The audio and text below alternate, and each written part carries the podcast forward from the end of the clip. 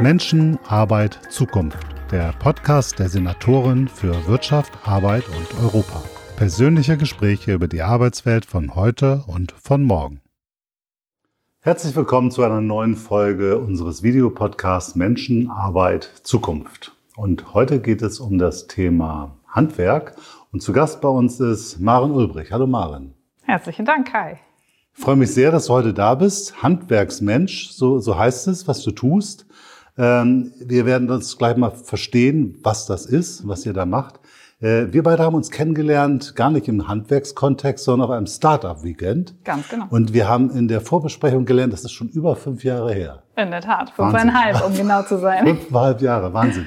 Und damals war es ein Startup-Weekend, das war in unserer gesamten äh, Aktivitäten rund um die Startup-Branche, ist das entstanden. Da waren viele Projekte und eins war, war, war, war deins und du warst am Orientieren und hast geguckt, ist das was? So habe ich das damals jedenfalls wahrgenommen.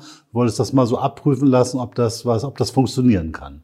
Ganz genau. Offensichtlich hat es funktioniert. Absolut. Ich hatte eine Idee, eine Mission im Kopf, das Handwerk mit Mitarbeitern zufrieden zu machen, glücklich zu machen. Und die Gründeridee wollte ich eben beim Startup Weekend verifizieren sozusagen. Bin mit meiner Idee zu euch gekommen. Und dann würdest du sagen, dass aber solche Startup Weekends an der Stelle, also das hat jetzt was gefruchtet. Nicht aus jeder Idee wird ja auch ein Startup. Ganz genau. Aber die Idee so eines Startup Weekends, das hältst du nach wie vor für, für das richtige Format? Absolut. Ähm, es hat mich nachhaltig gestärkt und es hat mich absolut ähm, darin unterstützt, den Weg weiterzugehen und dann auch die PS einfach auf die Straße zu bringen. Das, was vorher alles in meinem Kopf war und ins Papier geschrieben wurde, gewann plötzlich an Realität und an, an äh, Praxisnähe. Also das war sozusagen der Startknopf. Das ja, total spannend. Also, äh, weil ich erinnere mich noch damals, sie gedacht hat, okay, das ist echt eine spannende Idee. Da gibt's aus meiner Sicht von außen betrachtet einen Riesenbedarf.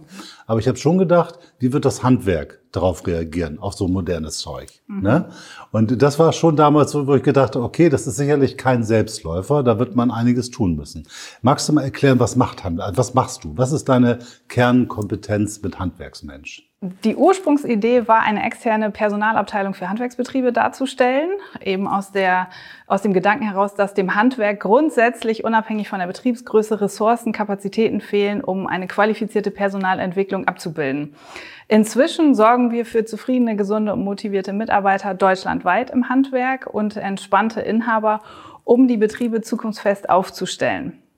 Und in diesem Kontext beraten wir sowohl offline als auch online Handwerksbetriebe verschiedener Größen, also Betriebe mit Mitarbeitern unter zehn Mitarbeiter, aber auch bis zu mehreren hundert Mitarbeitern.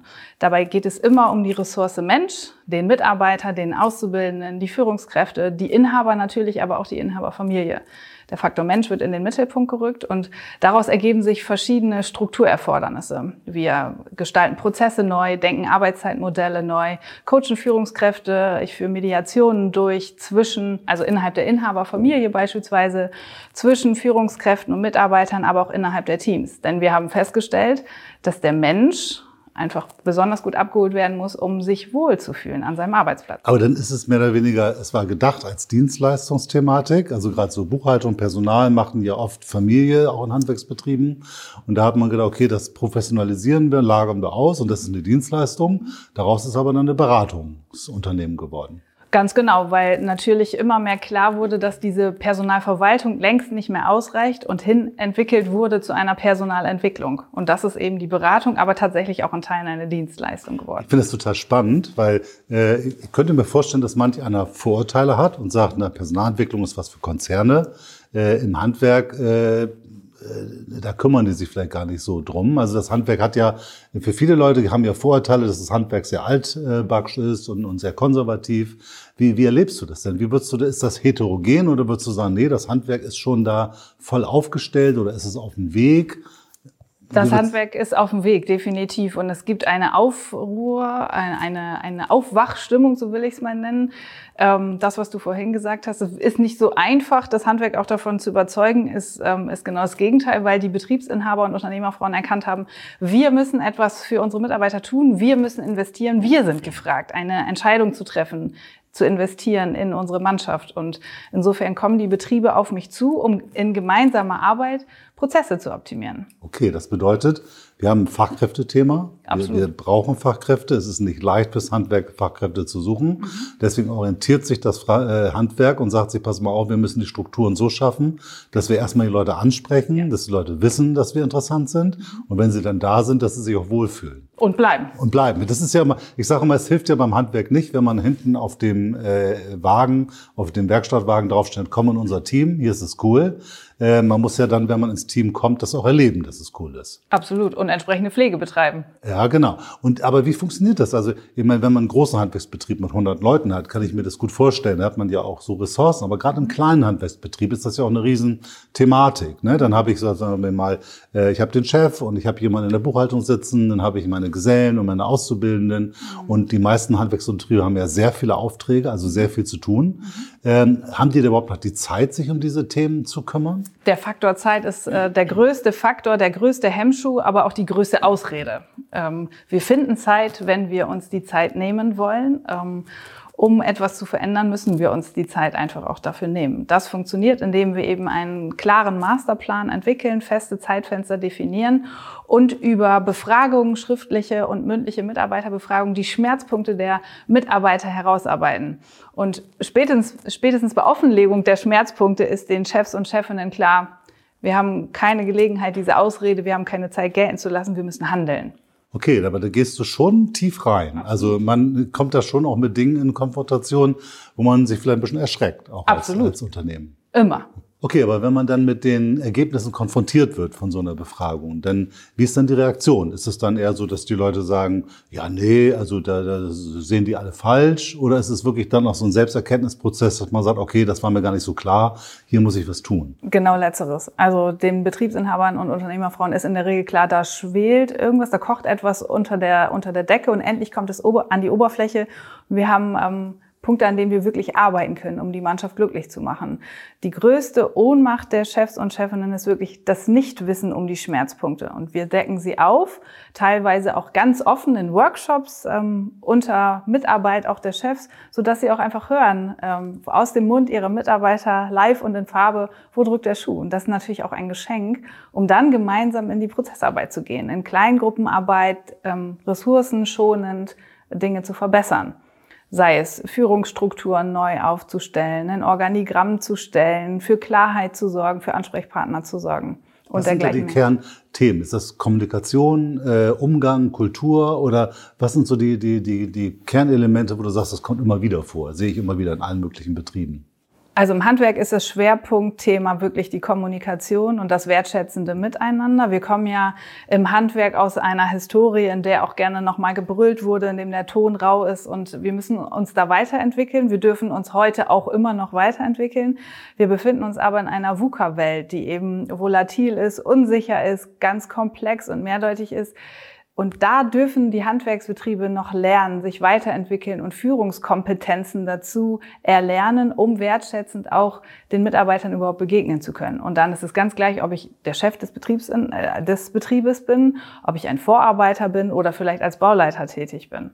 Auf allen Ebenen braucht es Menschen, die in der Lage sind, Mitarbeiter zu begeistern und zu binden. Das finde ich total spannend, weil es ist ja schon ein Prozess, den man nicht durch, pass auf, du musst jetzt einfach gut kommunizieren und musst, äh, das ist ja etwas, wo man sich hinentwickeln muss. Das hat ja was mit Persönlichkeitsentwicklung zu tun.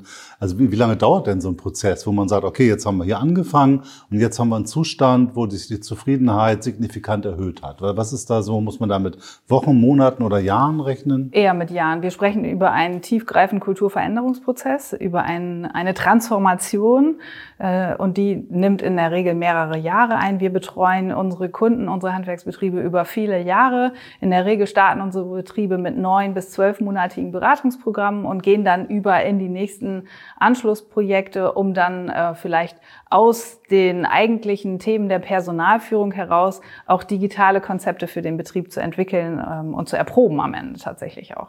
Okay, das geht ja schon sehr, sehr weit. Absolut. Das heißt ja auch ein Stück weit auch ein Investment für so ein Unternehmen, Ja. wenn man das über so einen langfristigen Punkt macht. Aber Ja. das äh, nehme ich jetzt so wahr, dass das für die ganz klar ein lohnendes Investment ist, weil sie sagen, okay, sonst können wir nicht Wettbewerbsfähigkeit bleiben auf Dauer. Absolut, absolut. Und das ist das Invest zum einen natürlich in die Beratung beziehungsweise in die Dienstleistung, aber auch in die Freistellung der Mitarbeiter, die in dem Genau. Moment natürlich keine Umsätze generieren können.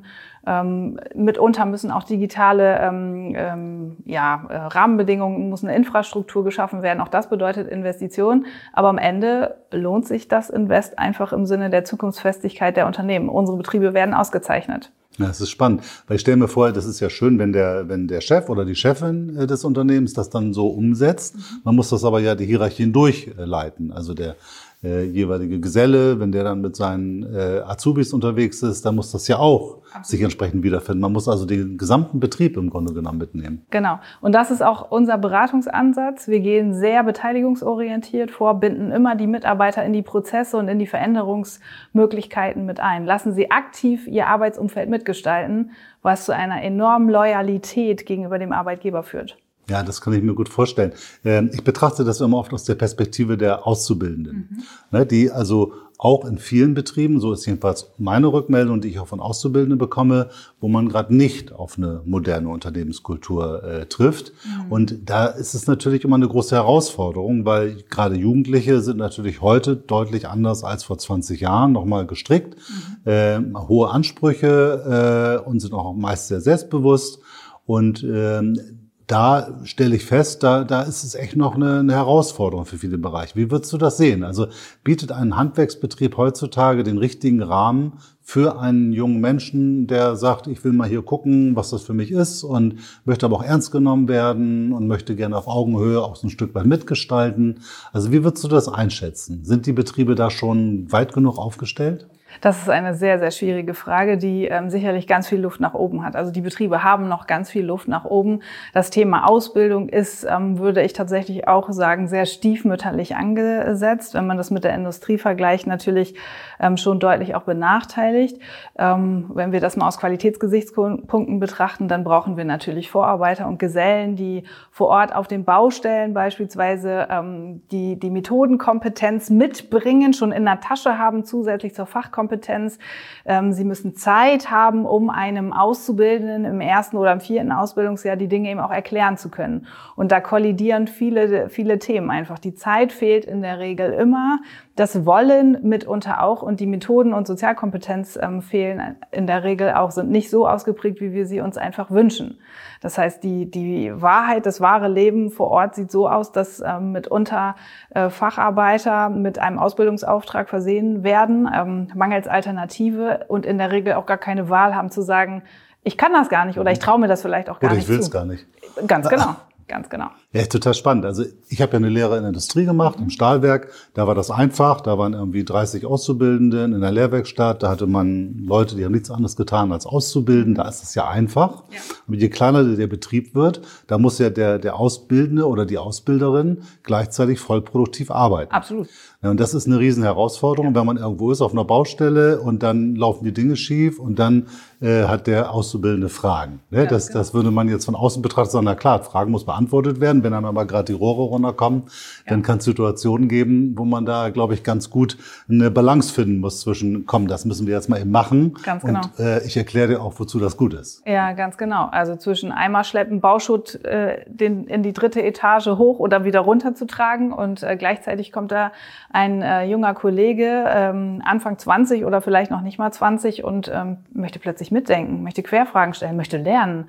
Das ist auch eine Situation, mit der ähm, ja, viele auch ältere Facharbeiter nicht zwangsläufig gut zurechtkommen. Da entsteht dann auch schnell mal ähm, so eine Aussage wie, die haben ja nur ihr Handy in der Hand. Also da entstehen dann durchaus auch Konflikte. Ähm, an der Stelle sind dann wir wieder gefragt, um ähm, Verständnis für die verschiedenen Generationen zu schaffen und für ein Miteinander, ein wertschätzendes Klima zu sorgen. Ich glaube, das ist eine ganz wichtige Aufgabe, weil wir haben ja die Situation äh, in Bremen, das ist aber woanders auch so, dass wir eine ganze Reihe von unbesetzten Ausbildungsplätzen haben, gleichzeitig eine ganze Reihe von äh, Leuten, die noch eine Ausbildung suchen Ja. und die entsprechend nicht versorgt sind. Ja. Und wir machen da ja ganz viel mit den Kammern und allen gemeinsam, um das zu, auf die Reihe zu bekommen. Aber dennoch stellt sich heraus, das ist äh, eine Herausforderung. Das ist es ja auch, mhm. weil natürlich gibt es auch, äh, sagen wir mal, die, die besten Jugendlichen gehen auch schnell ins Studium und interessieren sich gar nicht für eine, für eine Ausbildung. Mhm. Wir versuchen das ja immer weiter attraktiv zu machen und zu sagen, Leute, eine duale Ausbildung ist eine tolle Zukunftsperspektive. Aber natürlich gibt es auch Jugendliche mit Herausforderungen. Mhm. Und da versuchen wir ja gerade auch eine ganze Reihe von begleitenden Angeboten zu schaffen, mhm. die die Betriebe dabei unterstützen, auch mit Jugendlichen klarzukommen, die vielleicht etwas mehr aufs Handy gucken, als ja. man das vielleicht machen sollte. Ja. Äh, aber ich glaube, das geht nur gemeinsam. Aber ich finde es spannend, weil, weil so wie ich das jetzt von dir nochmal lerne, äh, kann man da ganz viel schaffen, wenn man sich gemeinsam überlegt, so wie, was brauchen wir eigentlich für einen Rahmen, mhm. damit das passt? Ja. Und sich auch darüber Gedanken macht, wer kann eigentlich wie kommunizieren, welcher, wer hat welches Zeitkontingent und wie können wir das lösen. Das heißt, es gibt, man muss sich einfach nur verändern. Das ist im Grunde die Botschaft, die ich daraus höre. Ganz genau. Es geht nicht so wie früher, nach dem Motto ging immer so. Mhm. Das funktioniert nicht mehr, ja. weil die Zeit sich überall gedreht hat. Ja. Markt anders, Kunden anders, Auszubildende anders. Alles ist anders.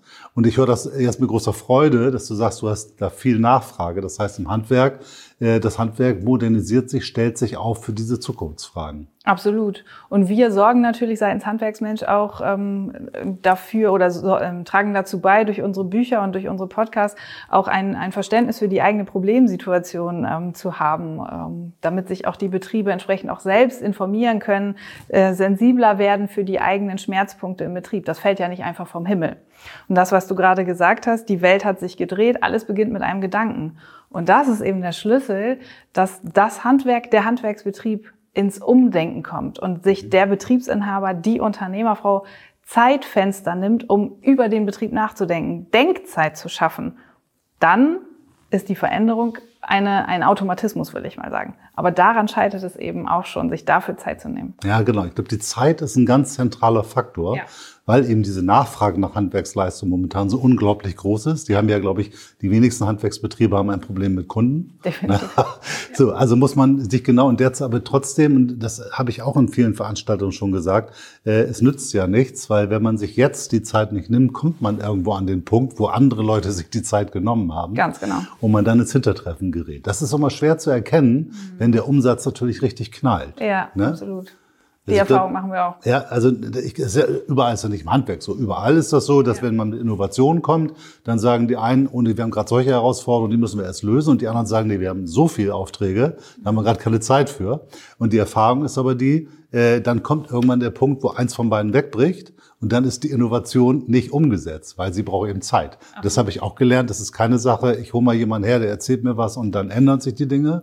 Und das ist ein kontinuierlicher Prozess, wahrscheinlich auch mit Ups und Downs und Rückschlägen. Absolut, absolut. Also wir gehen in Wellen vor sozusagen und begleiten die Betriebe über Jahre, um eben dann in eine kontinuierliche Weiterentwicklung und Transformation tatsächlich zu kommen. Um das Denken der Menschen, das, das Führen, Fühlen und Handeln der Menschen zu verändern, positiv zu beeinflussen. Wie ist denn das? Also ich kann mir vorstellen, dass man jetzt eine, äh, ein Unternehmer oder Unternehmerin davon überzeugen kann, weil man sagt, Mensch, du willst ja auch hier äh, für die nächste Generation, das soll wettbewerbsfähig bleiben. Und wenn das dann in die nächste Ebene geht, zu den Gesellen, ne? wir wollen jetzt mal ein bisschen über Kommunikation reden und wollen mal so ein bisschen so ein neues Feeling hier aufbauen. Wie reagieren die denn dann? Gibt es da auch Situationen, wo die sagen, was ist denn das jetzt?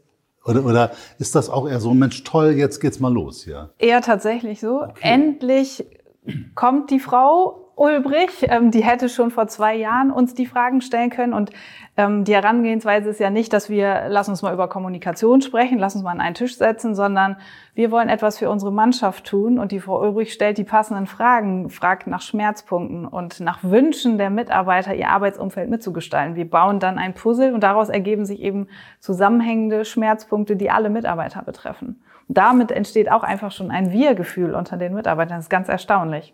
Okay, das hat natürlich auch ganz viel mit ernst genommen werden zu tun. Absolut. Okay, hier interessiert sich jemand ja. für mich, meine Position. Ganz genau. Das heißt, da öffnen sich wahrscheinlich ganz viele Dinge und dann kriegt man wahrscheinlich auch ein großes Potenzial erschlossen. Absolut. Was vielleicht vorher einfach so brach lag. Brach lag. Ganz weil genau. keiner hat nachgefragt und hat doch keiner aufgedrängt. Genau. Im Handwerk reden wir ja die ganze Zeit, heißt es immer, aber wir stellen die falschen Fragen oder nehmen mhm. uns nicht die qualifizierte Zeit, um die richtigen Fragen zu stellen und daraus Maßnahmen abzuleiten. Und das mache eben ich gemeinsam mit meinem Team, um das Handwerk da an der Stelle weiterzuentwickeln. Ich finde es immer solche Themen immer spannend, wenn man so Befragungen macht. Mhm. Ähm, manchmal hat man ja auch Probleme, die liegen vielleicht in der Unternehmer- oder Unternehmerin-Persönlichkeit. Ja. Das ist ja nicht so leicht für einen Gesellen zu sagen, na ja, eigentlich läuft das ganz gut, aber mhm. Herr Müller ist da echt schwierig. Mhm. Ne? Also wie kriegt man das dann raus, solche Themen? Ähm, ganz unkompliziert. Ich stelle die Fragen im Einzelgespräch und da sind die Mitarbeiter sehr offen. Mhm. Ähm, sie bekommen von mir das Versprechen, dass ich die, die Themen anonym weitergebe. Es geht nicht darum, welcher Mitarbeiter hat welche Botschaft formuliert, sondern es geht um, um die Themen, die auf dem Silbertablett liegen. Und die Antwort, die liefere ich dann natürlich auch dem Chef oder der Chefin. Und mitunter gibt es Themen, die wirklich in der Unternehmerpersönlichkeit mhm. liegen, wie du es gesagt hast. Das sind dann ähm, ja Themen, die ich im Einzelgespräch mit dem ja Chef äh, dann ähm, anpacke und natürlich nicht vor versammelter Mannschaft. Okay, ja, aber das ist dann bis, dann gehst du ja eine sehr intensive Beziehung auch mit den äh, deinen Kundinnen ein. Äh, und kann ich mir vorstellen, dass man dann sagt, okay, das, das ziehen wir jetzt auch mal länger durch, wenn man dann miteinander klarkommt. Ja weil man festgestellt, okay, da habe ich einfach jemanden, mit dem ich mich reflektieren kann, der das Ganze nochmal spiegelt, weil ja. es ist ja immer so, solche Prozesse kann ich quasi gar nicht nur intern lösen, Nein. sondern ich brauche jemanden von extern, der einfach mit den, ja, ohne Verhaftung mhm. mit den Dingen umgehen kann. Unvoreingenommen ja. Mhm, ist, genau, ganz genau. Ja, es ist hochspannend. Äh, bist du Mediatorin oder auch. so? Hast du eine Ausbildung gemacht? Genau, also ich habe verschiedene äh, Trainerausbildungen. Ähm, unter anderem bin ich auch Mediatorin ähm, und Coach. Das, äh, da geben sich die unterschiedlichen Facetten einfach auch die Klinke in die Hand, muss man ganz klar so sagen. Und mein, mein, mein, äh, mein Hintergrund als äh, Diplomökonomin gibt mir natürlich da den wirtschaftlichen Background aus, mhm. muss man ganz klar so sagen. Aber so viele äh, Consultings für Handwerk gibt es irgendwie in dieser Richtung nicht, oder? Das ist schon eine Nische, definitiv. Und ähm, die weibliche, äh, der weibliche Einfluss sozusagen aus dem Personalwesen ist da auch schon sehr, ähm, sehr speziell, muss man sagen. Ja? Ja. Okay, wie kommt das? Ähm, die wenigsten Coaches haben sich auf das Handwerk spezialisiert mhm. und kommen aus dem Personalwesen, wie ich das mhm. jetzt ähm, beispielsweise biete. Und okay. ähm, das ist definitiv schon, ähm, da sind wir sehr spitz aufgestellt. Ja, cool. Okay, das ist total spannend. Also äh, ich habe jedenfalls gelernt daraus nochmal, du nimmst, sprichst mit allen, du, ja. also auch mit den Auszubildenden. Ja. Ne? Also auch die fühlen sich wahrscheinlich dann ganz anders äh, integriert in das ganze Thema. Genau. Ich glaube, das ist ja auch eine, eine riesen Herausforderung, wenn man in so einen Betrieb hineinkommt, aus der Schule mhm. wirklich anzukommen. Mhm. Ne? Ich glaube, das ist heute noch schwieriger als, als, als, als früher wegen der ganzen Ablenkungen und vielleicht auch Ideen, die man im Kopf hat. Mhm. Und äh, wenn man das aber schafft, dann schafft man natürlich auch, dass Auszubildende danach auch bleiben und, und dann vielleicht auch gut darüber sprechen mhm. und dann weitere Mitschülerinnen sich bewerben. Das ist ja immer die Thematik. Also die, die beste Werbe, das beste Werbeinstrument sind ja immer die eigenen Mitarbeiterinnen, Absolut. Äh, die das dann auch weitersprechen und sagen, ja. bei mir ist es toll. Und genau das ist eben unser Ansatz, das interne Arbeitgebermarketing so stark aufzustellen über die Loyalität der Mitarbeiter, dass wir darüber ähm, neue Mitarbeiter gewinnen und auch in die Sichtbarkeit gehen, die Werte, die wir gemeinsam erarbeiten, ähm, ja, positive Strahlkraft äh, zu verleihen und das nach draußen zu strahlen, über die Homepage beispielsweise, über die sozialen Medien. Das alles ist ja im Handwerk oftmals auch sehr rudimentär mhm. aufgestellt, muss man ganz klar so sagen. Und da leisten wir natürlich einfach Basisarbeit toll. Also ich kann mir nur, nur wünschen, dass, dass das so weitergeht, dass viele Unternehmen solche Dienstleistungen in Anspruch nehmen, sich mit dieser Thematik auseinanderzusetzen. Wir müssen die Kultur ändern ja. im Unternehmen, weil nur das, glaube ich, sichert den Fachkräftebedarf, der zwangsläufig vorhanden ist. Ja. Und es wird weiterhin ein starker Wettbewerb sein äh, mit Industrie, mit äh, Universitäten mhm. äh, und natürlich auch mit den Azubis, die am Markt sind. Ähm, ich glaube, das ist eine große Herausforderung, sich da zukunftsfähig aufzustellen. Aber klasse, dass ihr das macht mit Handwerksmensch. Ganz mhm. vielen Dank, dass wir das mal so, so kennenlernen durften. Gerne. Und vielleicht äh, finden wir mal so ein paar gute Beispiele von Unternehmen, die auch mal berichten über den Prozess und mal sagen, wie war denn das eigentlich? Das ja. wäre nämlich auch mal interessant, einfach mal aus der Sicht zu sehen. Mhm. Äh, war das eigentlich auch vielleicht ein ganz schmerzhafter oder interessanter oder herausfordernder Prozess? Oder was habe ich eigentlich am Anfang gedacht, als das so losging? Mhm. Das würde mich mal total interessieren. Mhm. Spannend. Vielen Dank, Maren. Sehr gerne, Karl. Vielen Dank.